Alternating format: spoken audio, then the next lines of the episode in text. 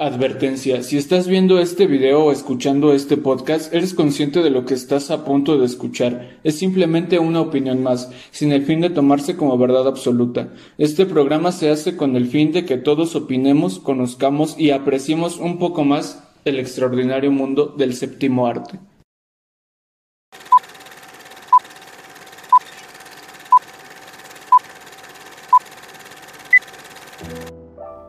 Hola, bienvenidos de vuelta adentro de la Matrix, tu podcast sobre cine y un poco más.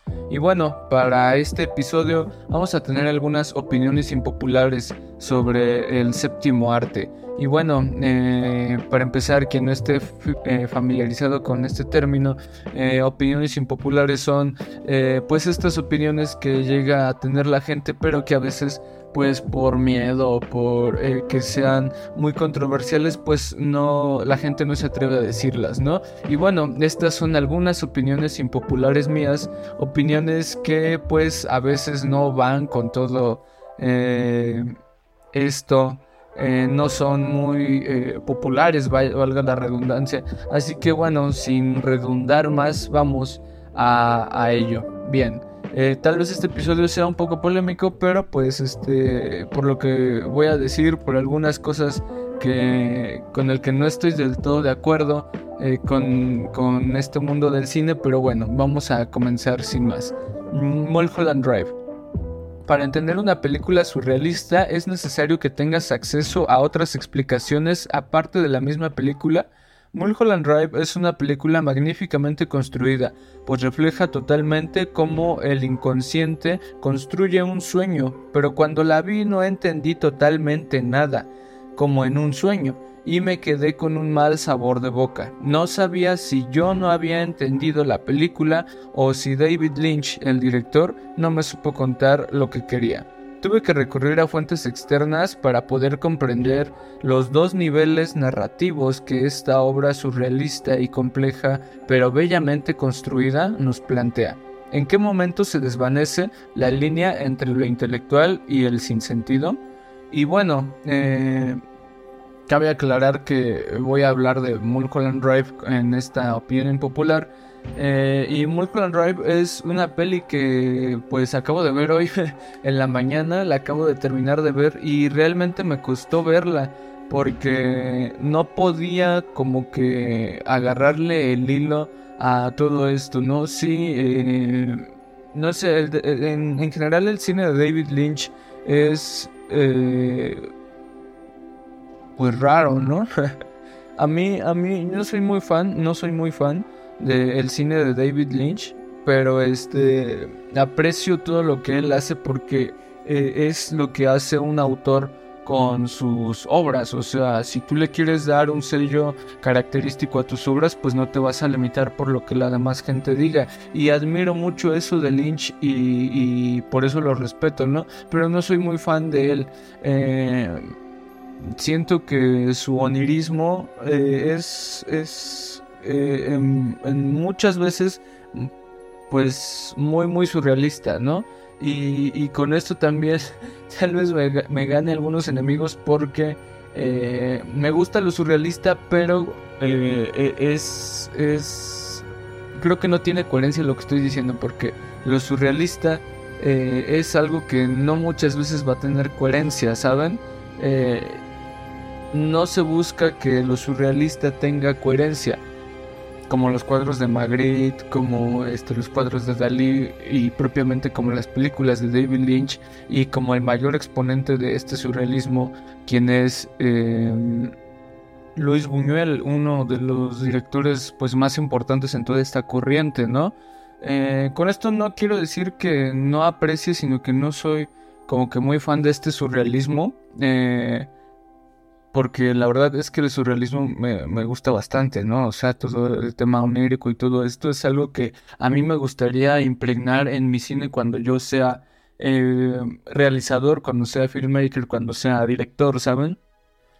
Eh, y bueno, Mulholland Drive mm, me gustó, pero de buenas a primeras eh, sentí este sentimiento cuando ves una película que no entiendes, ¿no? Así como de, ¿qué es esto? ¿Qué es esto que acabo de ver? ¿Qué es esta mafufada?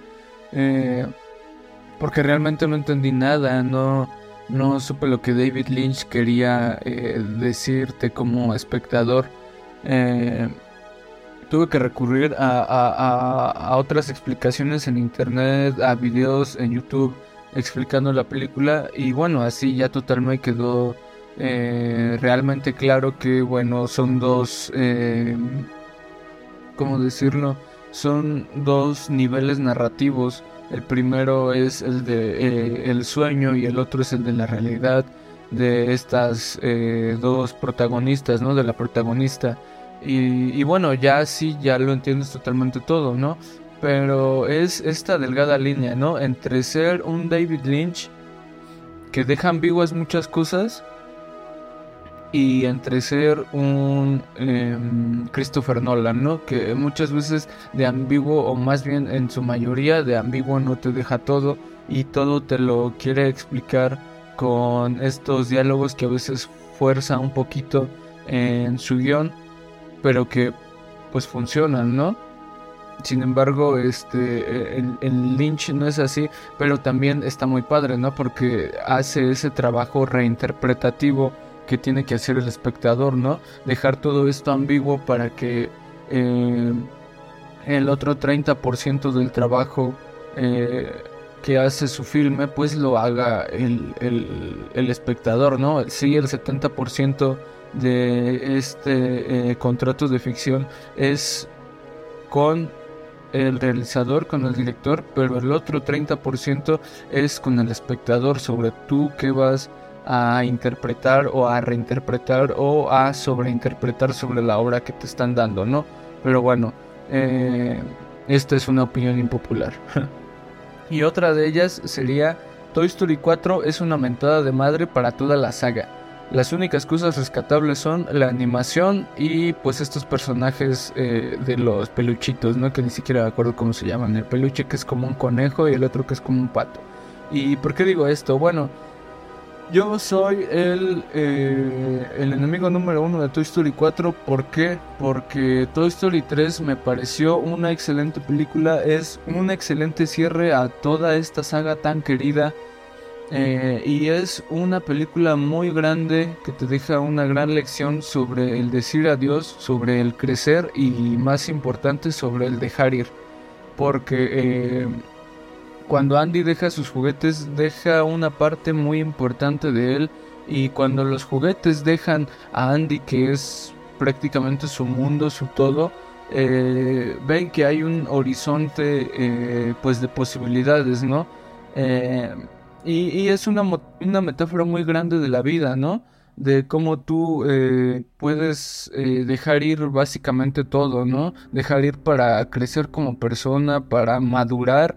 Eh, y eso es básicamente el por qué me gusta tanto Toy Story 3 y por qué siento que es, además de la mejor de, de esa saga, de esa franquicia, eh, pues una muy buena película. Sin embargo, es una mentada de madre bien grande eh, el que exista Toy Story 4. Eh, no solamente porque Bonnie trata a los juguetes como pues horriblemente los cambia por un pedazo de basura este personaje llamado Forky. sino porque pasan muchas cosas que contradicen incluso la toda esta construcción que hemos tenido de los personajes, ¿no? Cómo hacen que vos parezca un idiota, eh, porque eso es lo que parece, o sea, eh, tenemos a un Boss Lightyear en la 1, 2 y 3 como muy heroico, que da este la pues su vida por sus amigos, que siempre eh, trata de pensar conforme a la situación, que incluso podemos ver que es eh, a veces frío cuando se trata de tomar decisiones importantes. Él toma las mejores decisiones con la cabeza totalmente despejada y la, sangre eh, pues casi casi fría, ¿no? Eh, cuando Woody en la 2 desapareció, pues a él le importó poco Andy, o más bien nada, y fue completamente a buscar a Woody, ¿no? Porque pues es su mejor amigo, ¿no? Eh, y vemos como eh, en Toy Story 4 la mentalidad del personaje no, eh, no cambia totalmente, pero sí vemos como tenemos un Buzz Lightyear muy inmenso, o sea, está muy, muy mal, ¿no? Y vemos como aquí Woody también, el, el, protagonista de toda esta saga, me atrevo a decir, em, se va, se va atrás de su personaje, de su interés amoroso y deja todo lo que ha construido eh, por años, ¿no?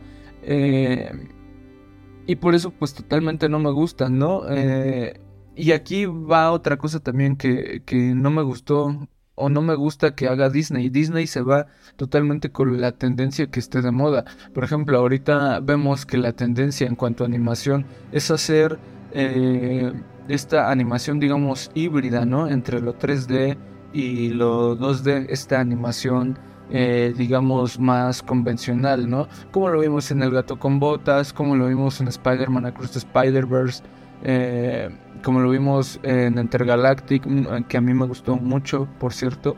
Eh, si no han visto Intergalactic, véanla, es de este tipo de animación como híbrida, está en Netflix, es muy buena, a mí me gustó mucho. y Disney siempre se suma a todas estas tendencias.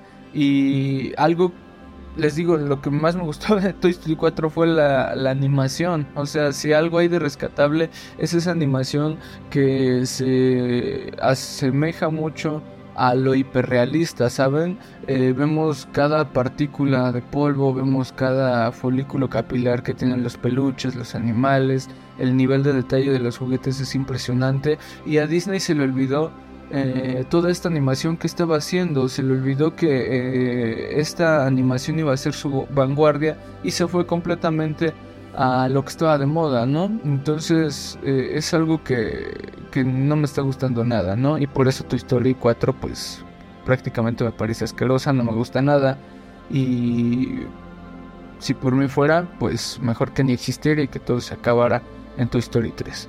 Pero bueno, siguiente opinión impopular. Disney la tenía fácil con Star Wars, solo tenían que adaptar algo del material que se tenía y asunto arreglado.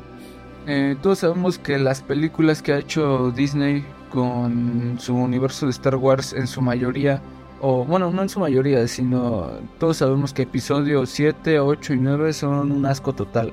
Eh, episodio 7 no es un asco total, eh, es la que más se salva porque tiene un guion decente. Pero bueno, tratan a todos estos personajes de la patada. O sea, a Han Solo lo matan. Eh, a Leia aparece ahí unos segunditos. Luke ni siquiera eh, es ya el, protagonista. Sino que lo dejan ahí relegado como un eh, don nadie. Y para las demás eh, partes, para episodio 8 y 9, pues prácticamente no tenían ningún plan, ¿no? Eh, sin embargo, algo que a mí me hubiera gustado mucho que hicieran fue eh, una de estas dos opciones, o adaptar todo lo que ya era Legends, bueno, lo que ahora es Legends, o sea, el viejo canon. ¿Por qué? Porque habían años y años y años de historias, de novelas, de videojuegos que ya se habían cocinado contando lo que pasaría después de episodio 6. Eh, y eran historias muy buenas, ¿saben? Eh, si algún freak de Star Wars, al igual que yo, está escuchando este podcast, pues sabrá de lo que estoy hablando, ¿no? Porque tenían mucho material de donde sacar jugo, muchas buenas historias, eh, entrañables personajes de lo que pasaría después, pero eh, Disney con su eh, hambre de dinero, de capitalizar todo, pues nos dio esta basura. Y saben que si por mí fuera, sacrificaría Mandalorian, sacrificaría Rogue One, sacrificaría eh, Clone Wars con tal de ver todas estas historias del viejo canon adaptadas a la pantalla grande. ¿Por qué? Porque solamente imagínense volver a ver a Han Solo, Leia y Luke Skywalker eh, reunidos para una séptima película, porque en, en, ningún punto de esta nueva saga, de esta nueva trilogía, se juntan estos, estos tres personajes. Ah, en episodio 9 regresa Lando Calrissian y se lo sacan completamente de las patas porque mm, hay mucho hay muchas cosas que no tienen nada de coherencia y pues es horrible, ¿no? Em, si quieren que haga un episodio hablando de Star Wars, que por cierto lo voy a hacer y ya tengo muchas ganas de hacerlo, pues déjenlo en los comentarios, ¿no? Así que siguiente opinión impopular. El graduado de 1969 es una película que envejeció mal. Eh, ahora es lenta, lo que querían contar que había fácil en 90 minutos o menos. Eso sí, no voy a negar que las actuaciones me gustaron mucho, pero en general es una película que me costó ver en especial por el planteamiento. Siento que pudieron agilizarlo demasiado. Eh, el graduado es una película eh, que igual vi hace como uno o dos meses y le tenía muchas expectativas, le tenía muchas ganas de verla y cuando la estrenaron en Movie, que Movie, si estás escuchando esto, patrocíname, te amo Movie. Eh, cuando la estrenaron en Movie fui luego luego a verla eh, y me llevé no una decepción, sino que pues no era lo que esperaba, ¿no? Todos hablaban grandezas de esta película y me di cuenta que es un coming of age, pues que envejeció bastante mal y que, eh, como ya lo dije, todo lo que iban a poner en esta película pues cabía en 90 minutos o menos. Se me hizo muy larga, se me hizo que todo lo que querían contar cabía en un metraje pues bastante menor eh, que envejeció mal por algunas eh, cosas que tiene esta película. No es una mala película, simplemente yo esperaba más. Y si tú quieres este, verla, pues tal vez, y no la has visto y estás acostumbrado a ver otro tipo de cine, no tan eh, de, pues de este tipo, pues sí, la verdad es que te va a ser un poquito lenta. Si yo que estoy acostumbrado a ver películas de cine de arte, de cine de autor, me costó verla, pues a un público, digamos, más comercial, pues totalmente la van a quitar, ¿no? Pero es, es, una película bastante buena. Eh, bueno, no, es subjetivo, ¿no? Eh, pero en especial las actuaciones me gustaron mucho, eh, cómo dirigen a, a, los actores, la dirección de los actores y la actuación pues es algo muy rescatable, ¿no? Incluso la banda sonora es, es muy rescatable, ¿no? Pero bueno, siguiente. Siguiente opinión impopular. Los remakes live action eh, asquerosos de Disney, la explotación de franquicias y la poca innovación en las narrativas dejarán de existir o morirán hasta que dejemos de consumirlos. Y esta es una problemática que me tiene bastante preocupado. Porque eh, vemos actualmente que sale un remake live action de Disney y todo el mundo eh, le guste, lo odie, sea totalmente imparcial, va corriendo como estúpido a verlas. Y perdón que hable así, la verdad, pero es algo que me tiene totalmente enojado.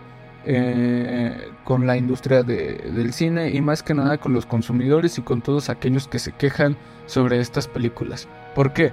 Porque, por ejemplo, sale La Sirenita, ¿no? Eh, esta, este, este remake de live action de Disney. Eh, que ha sido muy eh, polémico, ¿no? Por las razones que ya todo el mundo sabe.